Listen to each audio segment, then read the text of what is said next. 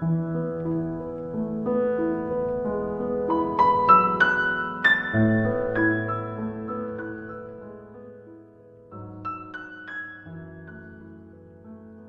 是你的树洞，也是你的枕边人。嗨，你好吗？我是远近。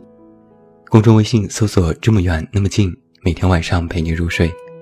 新书故事集《我该如何说再见》全国上市，也期待你的支持。在古希腊的奥林匹克山上，有一座德尔菲神庙。神庙里有一块石头，上面写着五个字：“认识你自己。”后来啊，伟大的哲学家苏格拉底将这句话作为自己的哲学箴言。人生有三大哲学问题：我是谁？我从哪里来？我到哪里去？不同的哲学和精神领域对这三个问题的解答也不同。而我们生活当中出现的很多麻烦和纠结，也都发自于对这三个问题的延伸。我还记得我在上 EMBA 课的时候，老师首先就问了我们这三个问题。教室里的学生都是高学历的人，研究生占了一大半。但是要明确回答出这些问题，也是一件难事。有一位耶鲁大学的心理学博士后 Derek 和我分享了他的故事。小的时候。他看到邻居的小朋友在练习钢琴，觉得非常神奇，也很优雅。于是和家人说：“我要弹钢琴。”家人把他送到钢琴教室，结果练习了几天，发现枯燥无味，远没有想象当中那样有趣，然后放弃了。之后在学校，看到男同学们在打篮球，还有一群女生在围观尖叫。他觉得打篮球是一件特别酷的事情，于是自己也跃跃欲试。他参加篮球培训班，但是每天高强度的训练让他迅速扭转了对篮球的印象。自己的身高和体能也根本不适合，然后也放弃了。后来他的家人告诉他：“你觉得自己有什么优势？好好想想这个问题。”然后再去想要去做什么。他思来想去，觉得自己在数学上还比较有天赋，逻辑思维比较强，洞察能力也不错，所以才在大学选择了心理学，真正找到了自己所擅长的领域。Derek 在分享的最后说：“我是做了无数次别人之后，才发现自己是谁，也是在不断的摸索当中。”才知道自己真正想要的是什么。你可能总在思考自己是谁这样的问题。为了找到这个答案，你会寻找许多途径，比如看书。前几天我就看到一篇微博，一位作者说，现在的出版商其实都是良心的，哪怕在你眼中的烂书毫无用处。也是经过了大量优胜劣汰才出版的，本质上，他们其实并不是一无是处。许多人的困惑在于，别人的经验是否能够照搬？按照别人的活法去生活，真正的自己在哪里？如果别人的经验对你无用，那他是否真的就没有存在的价值呢？这个时候。我们就来看两个关于读书的问题。很多人说鸡汤无用，因为鸡汤里的许多道理于你而言早已明白。无非是编造了几个小故事，清一色的告诉你一些道理。而你之所以觉得它无用，是因为你的成长已经到了知晓道理的阶段，你不需要它来指引方向。但是更年轻的初高中学生却非常喜欢。而当你明白方向之后，你要去寻找的是可以达到它的途径。这个时候，你需要的文章类型是干货。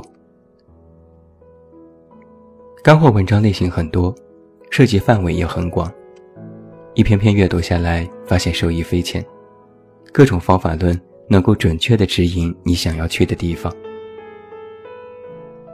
但是渐渐的问题又来了，许多方法论其实不一定适合你自己，有时按照那些方法去做，反倒更加费时费力，最终也是以放弃告终。究其原因，是因为那些方法论没有真正落地，它依然飘在你的日常生活之外，没有形成认知自己的习惯，水土不服。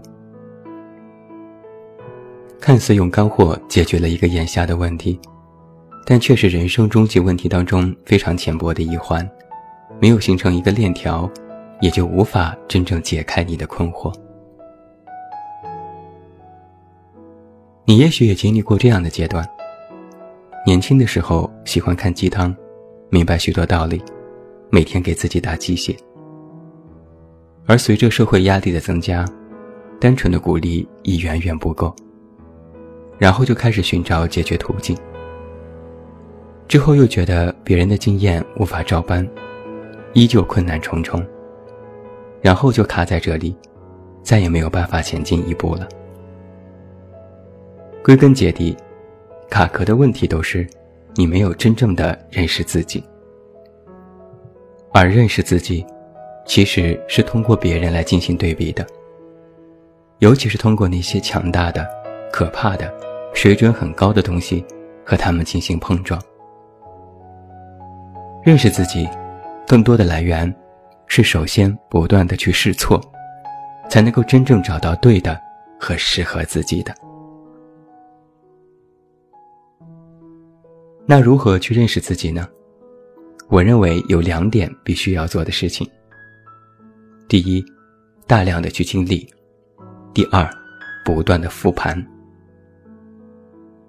想要正确认识自己，需要你不断的去体验，经历大量的人和事，从不同的场景当中找到自我存在的价值，也要从复杂的人际关系当中找到对自己最有利的因素，通过不断的经历去拼凑出自我。体验有一个最大的好处，就是你可以亲自去验证许多事情。有时我们的想法。会因为环境、情绪等因素的影响，随时发生着变化。而想要得到结果，就需要通过实践去证明。另外，在体验当中，你也要勇于去试错，甚至要主动去犯错。犯错的目的不是让你一直失败，而是让你警醒，明白什么是对的，然后长个记性，下一次不要再犯类似的错误。那在不断的试错的过程当中，就会产生一种行为惯性。大脑会自动的记住你犯错的模式和逻辑，在之后遇到类似问题的时候，就会主动的开启避错模式。通过大量的经历和试错之后，你会进一步清晰的认知到自己真正喜欢的是什么，讨厌的是什么，擅长的是什么，薄弱的是什么。